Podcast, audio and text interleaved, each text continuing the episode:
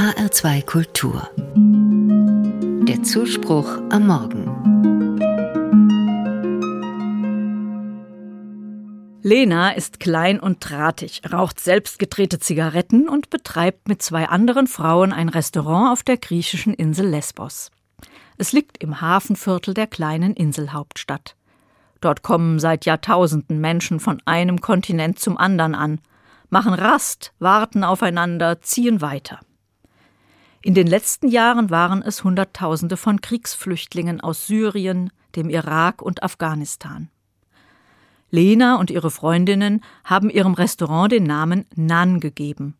Das heißt Brot in der Sprache Farsi. Im Restaurant arbeiten Menschen aus Afghanistan, dem Irak, aus Pakistan und aus Griechenland. Das schlägt sich in der Speisekarte nieder und zu den kulinarischen Leckerbissen aus allen Ländern wird immer frisch gebackenes Fladenbrot gereicht. Nan eben. Lena möchte mit ihrem Restaurant geflüchteten Menschen Arbeit geben und einen Ort anbieten, an dem alle willkommen sind. Für kleines Geld und mit viel improvisiertem Ambiente. Der Laden läuft mal gut, mal weniger gut. Und manchmal wirkt Lena sehr müde. Sie hat so viel Zeit und Engagement in dieses Projekt gegeben. Ich frage sie, lohnt sich der Aufwand? Woher hast du die Kraft? Lena schaut mich an, dreht sich eine neue Zigarette und sagt, ich erzähle dir, was meine Motivation ist. Die Geschichte dazu ist hart und traurig und hängt mit meiner Oma zusammen. Meine Großmutter kam vom Schwarzen Meer, da lebten für Jahrhunderte viele Griechen. Nach dem Krieg zwischen der Türkei und Griechenland vor 100 Jahren musste meine Oma ihre Heimat verlassen. Man nannte das damals Bevölkerungsaustausch. Naja, es war eher eine Zwangsdeportation.